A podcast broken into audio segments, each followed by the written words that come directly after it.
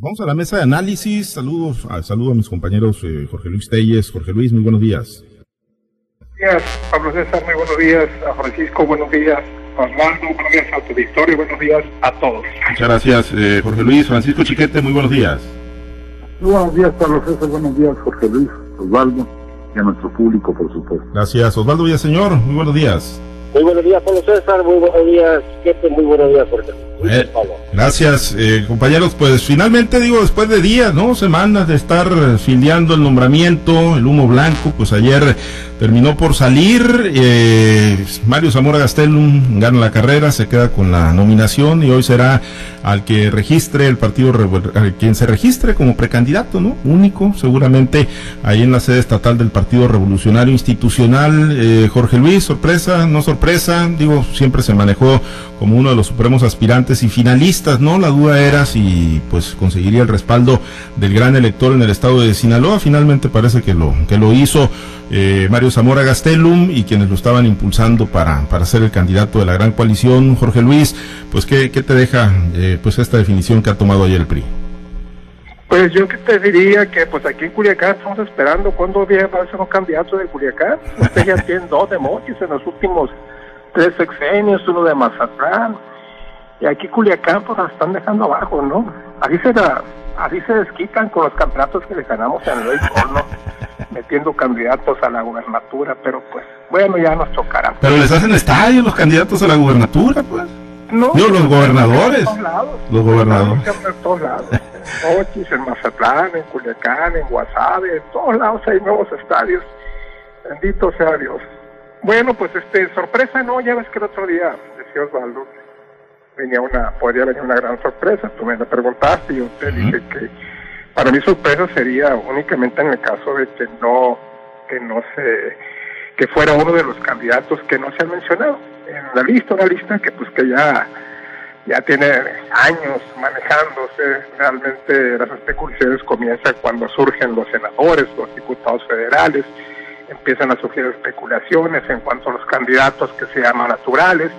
Desde entonces se sabía ¿no? que Mario Zamora era un aspirante natural en su condición de senador de la República, el único por Sinaloa, también el diputado federal Alfredo Villegas, aunque nunca nunca se le nunca se nunca se manejó pues con perfil de gobernador hasta en los últimos los últimos días y bueno yo te decía eso para mí no es ninguna sorpresa no es que sea Mario Zamora yo entendería esto quizás buscándole explicaciones al por qué.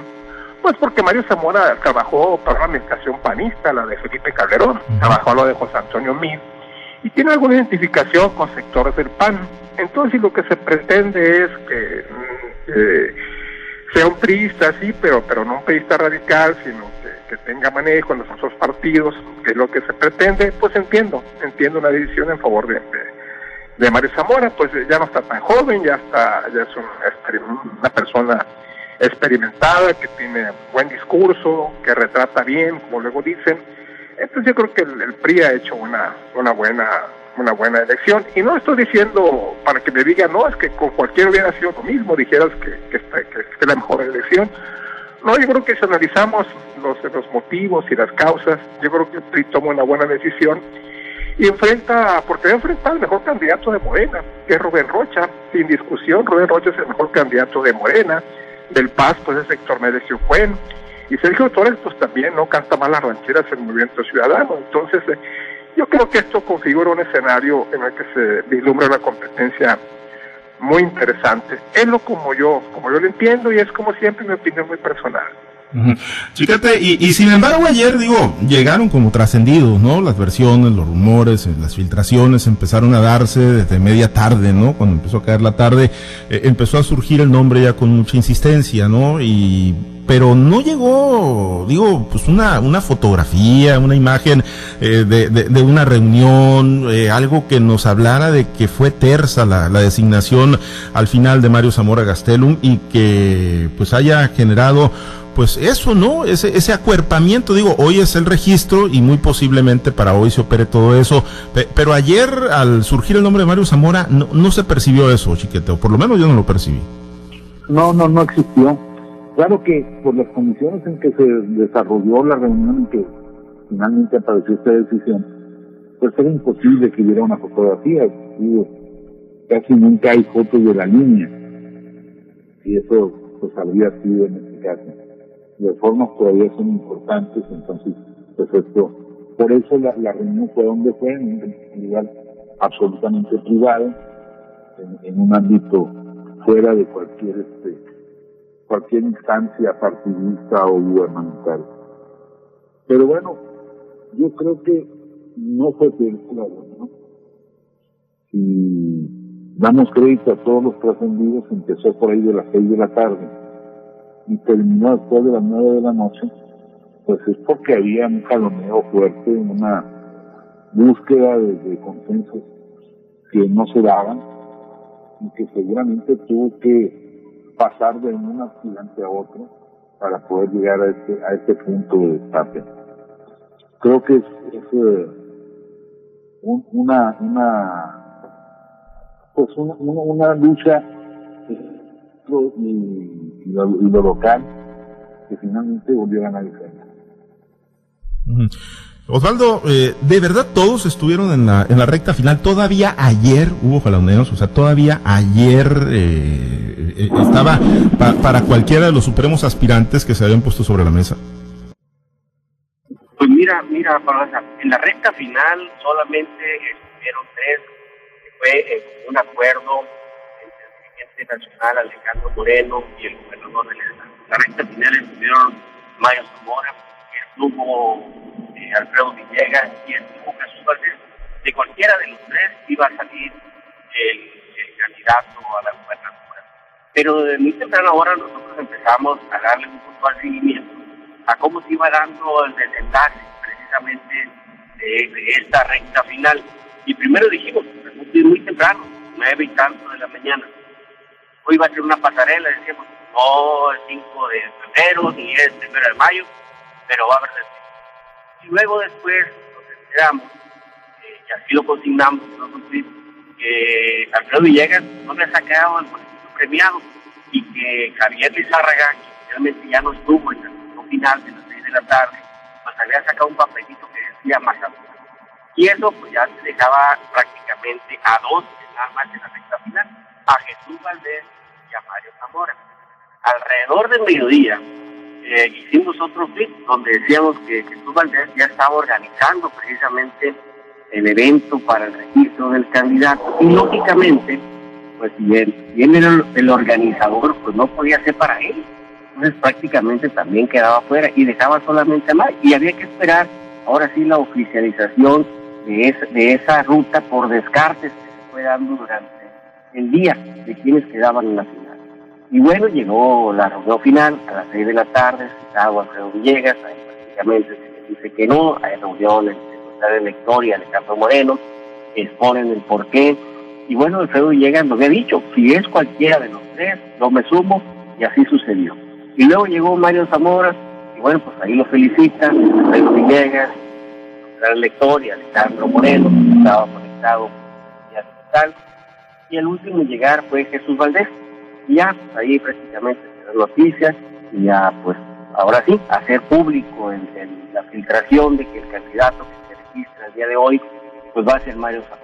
Los mensajes del por qué Mario, pues bueno, ya los comentaremos más adelante. Luis, eh, porque pues efectivamente digo, eh, no nos no nos cabe duda, digo, igual eh, podemos estar equivocados, pero bueno, eh, Mario Zamora pues abrió la puerta con los dirigentes de las tres, los dirigentes nacionales de los tres partidos que van en esta coalición, con Alejandro Moreno, con eh, Jesús Zambrano del PRD, con eh, Marco Cortés del Partido Acción Nacional, eh, recibió el respaldo de sus compañeros senadores que, tienen pues peso político muy, importante, ¿no? Allá donde se toman las grandes decisiones, pero bueno, uno pensaría, pues la gran decisión se tomó aquí, ¿no? Por lo menos eso es lo que se infiere por parte del gobernador, que tuvo que haber hecho Mario Zamora, porque si algo se cuestionaba era eso, ¿no? Que podía traer todas las firmas del mundo, pero que la del gobernador Quirino Ordaz Copel era aparentemente la que no podía conseguir, que, que, que tuvo que haber hecho Mario Zamora para finalmente transitar en esta recta final?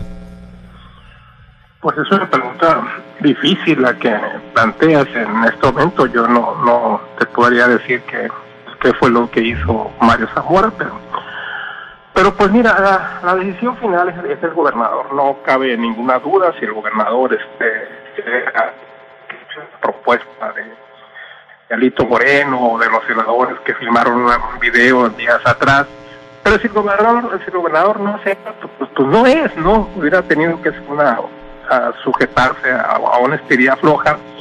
Entonces, ¿qué hizo Mario? Pues no, no, no, yo no te lo podría contestar esa pregunta.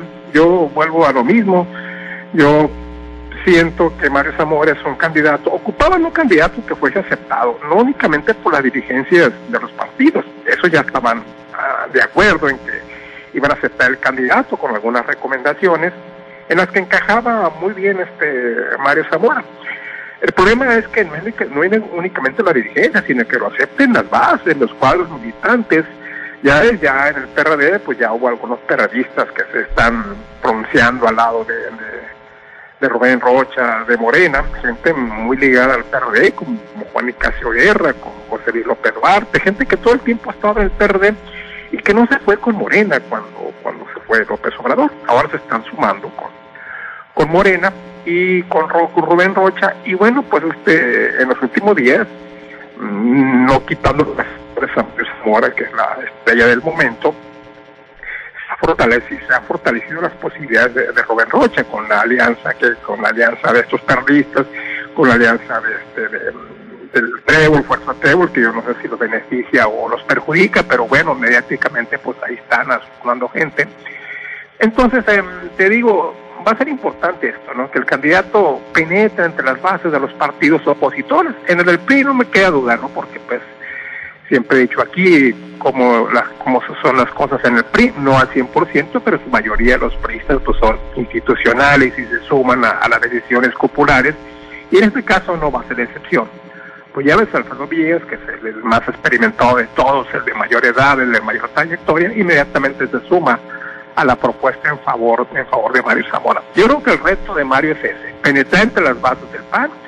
Ahorita lo estuve escuchando en una entrevista que hicieron aquí en Culiacán, donde dice que hoy mismo va a, con las dirigencias del PAN y el PRD. No sé si tengan actos programados, pero al menos sí se va a reunir con los dirigentes de estos partidos, pues bueno, pues para seguir este, allanándose el camino que lo puede llevar a la gobernatura el día 6 de junio, lo puede llevar, no estoy asegurando que, va a ganar ni mucho menos, pero yo creo que sí va a estar en condiciones de, ofrecer una contienda pues muy interesante, muy pareja y con mucha participación ciudadana a pesar, a pesar de la pandemia.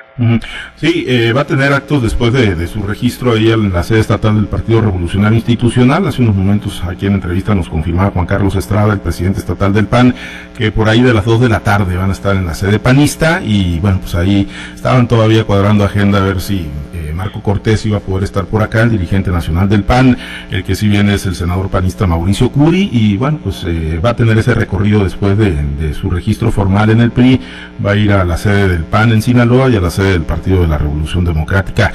Eh, en el caso de Jesús Valdés Palazuelos, eh, Chiquete, pues que le deparará el destino, se va del partido, candidatura, Culiacán, plurinominal, obviamente se ve pues altamente difícil o imposible que salido con las manos vacías, ¿no? Después de haber sido uno de los finalistas. Sí, lo que trascendió ya era una, una diputación federal, este, que, realmente es, nada, sobre todo por el capital de votos que tenía para aportar, a, ya sea desde la presidencia municipal o desde la gubernatura.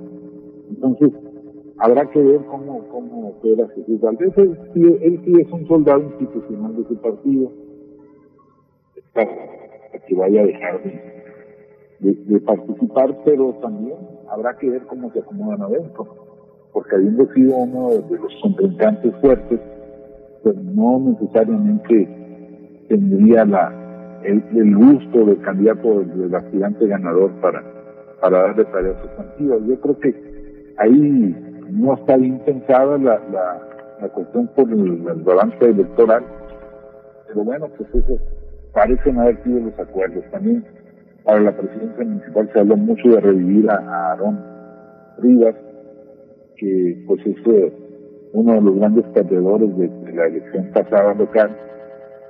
Y este, que tiene su capital político, su capital electoral, pues tampoco es la, la fuerza de, que por lo menos las encuestas le daban a Jesús Valdés.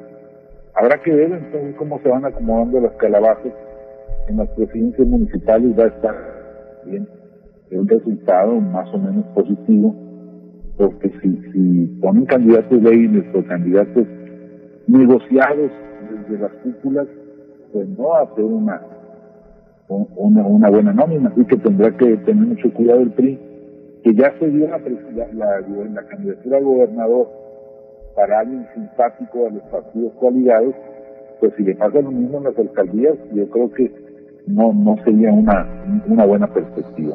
Sí, porque ayer, eh, desde que empezó el trascendido y que empezamos a postear, ¿no? Ahí la, la posibilidad ya muy firme de, que Mario Zamora sería, pues, el, el elegido Osvaldo, pues varios priistas, ¿no? Priistas, miembros de estructuras, de, de partidos, de sectores, no estaban así como que muy contentos, ¿no? Como que las estructuras más duras del partido pues estaban atrincheradas esperando el destape de, Jesús Valdés. Ahí pues va a tener mucho eh, que ver Jesús Valdés, ¿no? Con que se mantenga esa cohesión en el Partido Revolucionario Institucional en torno pues al proyecto de la coalición y el proyecto que va a encabezar Mario Zamora Gastelo.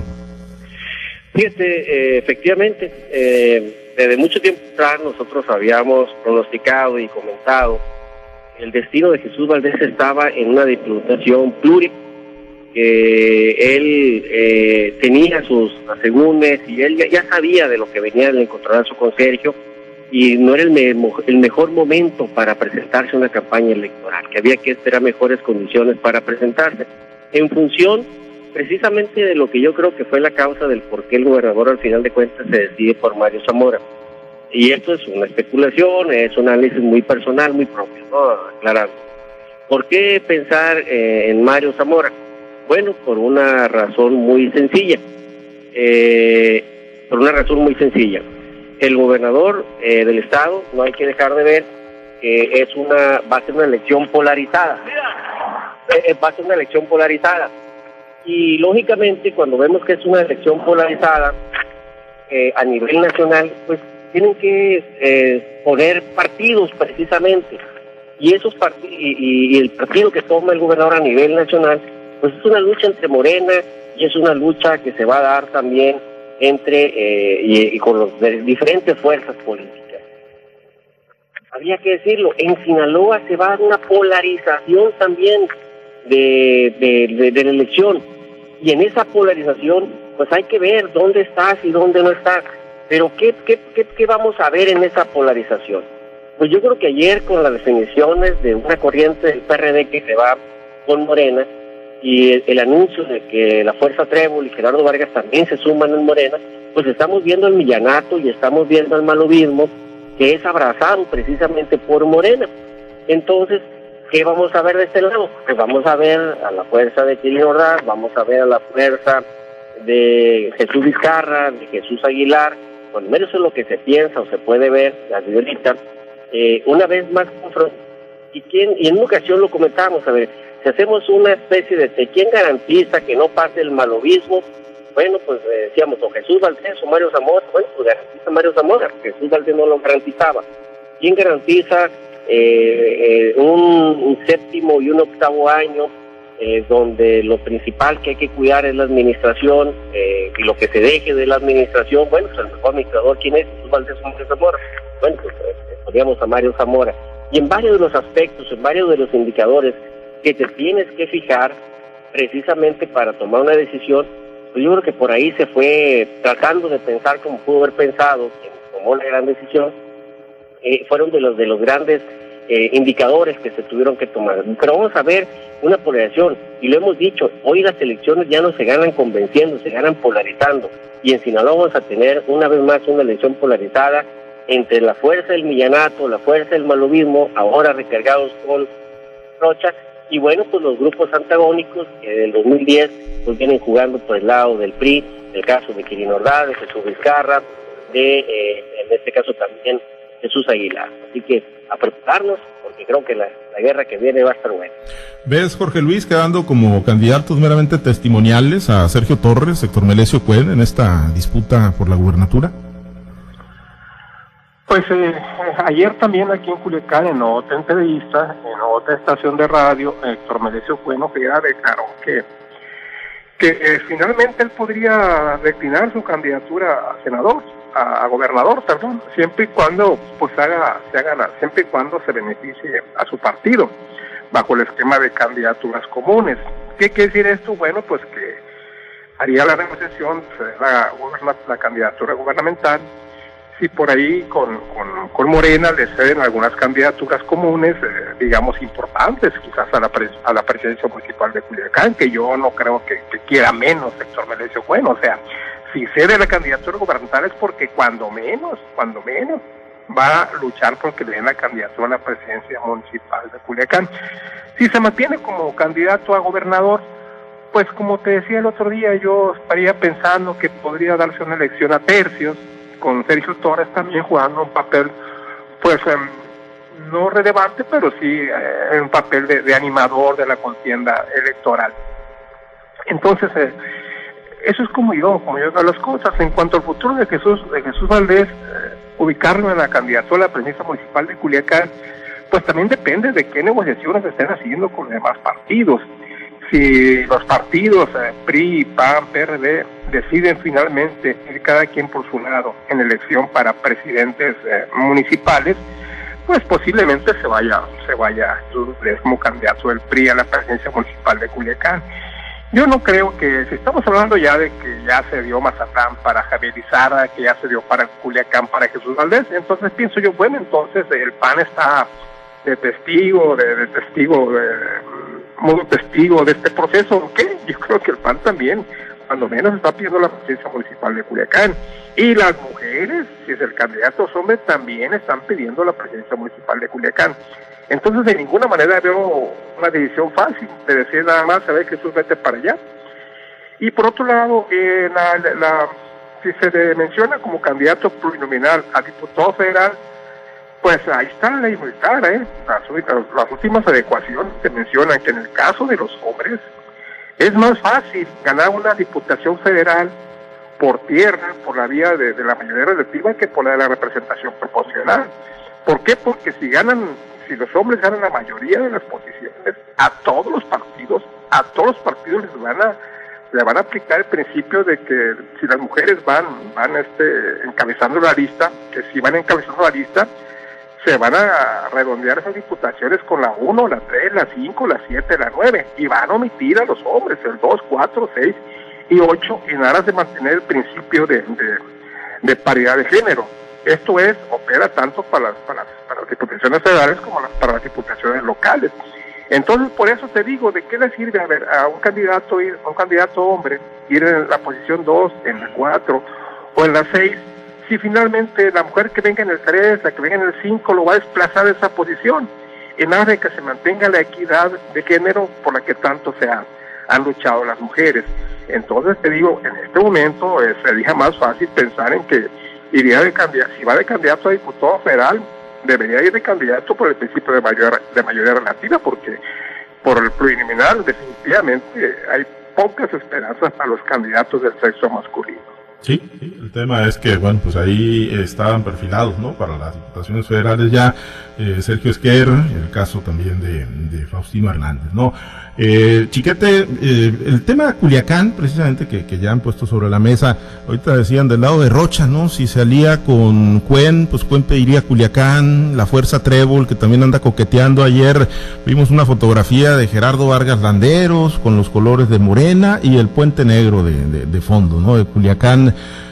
Eh, ¿Lo vale? ¿Vale soltar Culiacán? Digo, yo no me imagino la reacción, digo, de, algunos otros cuadros que también aspiran, ¿no? El propio Estrada Ferreiro, eh, Merari Villegas, pero bueno, eh, en este Oscar Loza. Sí, Oscar Loza y bueno, otros cuadros, ¿no? Que, que tienen la aspiración y que en su momento han sido muy duros y muy críticos con el malobismo y con eh, la Fuerza Trébol y ayer, bueno, pues escuchábamos al exsecretario de Agricultura de Maloba, Juan Nicasio Guerra, dice, pues yo me voy con Rocha.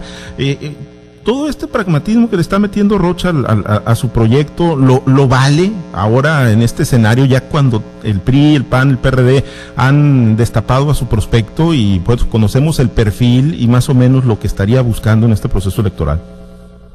Pues lo que estamos viendo es lo, que se había previsto antes. Rocha está jugando a lo mismo que jugó el presidente, el actual presidente, Andrés Manuel López Obrador, que se alió con todos los demonios satanizados del sistema al que combatía y de llegar a la presidencia. Hoy las contradicciones son las que lo están poniendo, pues no contra los cuerdos, pero sí en una condición, en una situación defensiva. Rocha está pensando seguramente en que todo vale la pena, que si diablo llegue y le dice te ofrezco cinco votos, lo anuncia gozoso. Habrá que ver si la sociedad acepta que le vengan a, ofrecer lo mismo que haría ahora con la nueva etiqueta de Morena, que eso es, eso es lo que se está perdiendo de vista desde este momento. En, si hay un debate político y habrá que ver qué tan hábil, tan habilidoso y tan suelto es Mario Zamora para, para manejarse en el debate político, pues son elementos para, para que la sociedad pare oreja y, y pueda ir definiendo, decantando sus, sus posiciones respecto de quieren que siga el gobierno de López Obrador en todo su esplendor, quieren que vuelvan los malovis, quieren que los eh, periodistas que no estaban ni allá ni acá ahora pues, vuelvan a tener oportunidad como con Maloba. Ese, ese es una, un elemento que Rocha tiene que ponderar muy bien, pero por lo visto pues le está ganando más la, necesidad de, de garantizarse votos o la posibilidad de votos que, que mantener una, una estrategia ideológica, un cuerpo ideológico que, que le dé el, que ratifique la esperanza de la gente que, que, que votó por Moreno. Porque, y, y, estos eh, movimientos que ya, que ya adviertes, Osvaldo, tú también, ¿no? Esta polarización como la del 2010, con, con dos bandos, dos, dos grupos políticos fuertes, eh, ya tomando partido y alineándose, eh, pues obviamente le, le, le, va a traer en cascada, pues descartes, ¿no? De, de, cuadros que en su momento estaban emergiendo, ¿no? Y que tienen la etiqueta del malovismo. ¿Habría que descartarlos dentro del Partido Revolucionario Institucional? De qué lado estás. Y lógicamente puedes estar del lado del PRI y todo lo que sume al PRI lo van a sumar. Y seguramente Morena está haciendo lo mismo, ¿sabes? Todo lo que sume para ellos o que creen que sume, pues lo van a, lo van a, lo van a jalar. Pero lógicamente eh, en esto de las matemáticas y en esto de la política, como se dice coloquialmente, hay sumas que restan y hay también eh, multiplicaciones que dividen. Y creo que aquí hay que sacar bien las cuentas y sacar bien las matemáticas. Y en el caso, por ejemplo, de esta polarización, pues bueno, yo me atrevería a preguntar cómo le va a hacer Rocha si la principal bandera a nivel nacional de Morena es el combate a la corrupción y vas a traer precisamente al gobierno o a los personajes que encabezaron el gobierno que históricamente y se han catalogado como los más corruptos de la historia de Sinaloa, pues cómo le vas a hacer para demostrar en los hechos con lo que enarbolas con palabras. Eh, eh, son de las cosas que tienes que medir y ahí coincido con Chiquete, pues tienes que medir eh, si te van a abonar o te van a restar. Y ese tipo de escenario es el que estamos viendo el día de hoy, que desde ahorita estamos construyendo. A ver, el propio Tormelecho Cuen, quien pensó o que sí podría ser convertirse en una tercera opción, ya estudia hasta la posibilidad de ceder su candidatura a la gubernatura a cambio de tener que subirse. O sea, en su momento lo dijimos, eh, a ver, después vas a pagar, dijimos, el va a pagar por no haberse obligado a tiempo y haber negociado a tiempo cuando pudo haber vendido barato, caro, perdón, las siglas de su partido. Hoy las va a tener que prácticamente regalar o las va a poner a disposición de, y yo creo que es lo que estamos viendo. ¿Y por qué? Porque ya se empiezan a visualizar que lo que viene es un ambiente polarizado. Eh, hasta hoy quizá las primeras señales son esas eh, el malovismo refugiado precisamente con Rocha Moya. Pregúntenle qué piensan los morenistas de CEPA, eh, cuántos van a irse por otro lado. Bueno, yo creo que es lo que hay que empezar a ver a partir de ahora que, ya se van a empezar a tener los candidatos visibles, que, que ya vamos a empezar a ver cómo se acomodan las calabazas. Y bueno, ahí va a ser fundamental precisamente el trabajo político que hagan los que estén detrás de cada uno de los equipos. Del equipo de Rubén Rocha y con los equipos de Mario Zamora. Muy bien, podemos pues estar pendientes hoy del registro, a ver qué aparecen, si se percibe esa, esa unidad dentro del Partido Revolucionario Institucional y bueno, pues ya los acomodos en función de todo lo que se ha comentado y analizado. Muchas gracias Osvaldo, excelente día. Habrá que estar pendientes, luego muchachos. Gracias Jorge Luis, excelente día. Sí, buenos días. Gracias Francisco Chiquete, muy buen día. Buenos días a todos. Gracias a todos los compañeros operadores en las diferentes plazas de Grupo Chávez Radio. Muchas gracias a ustedes.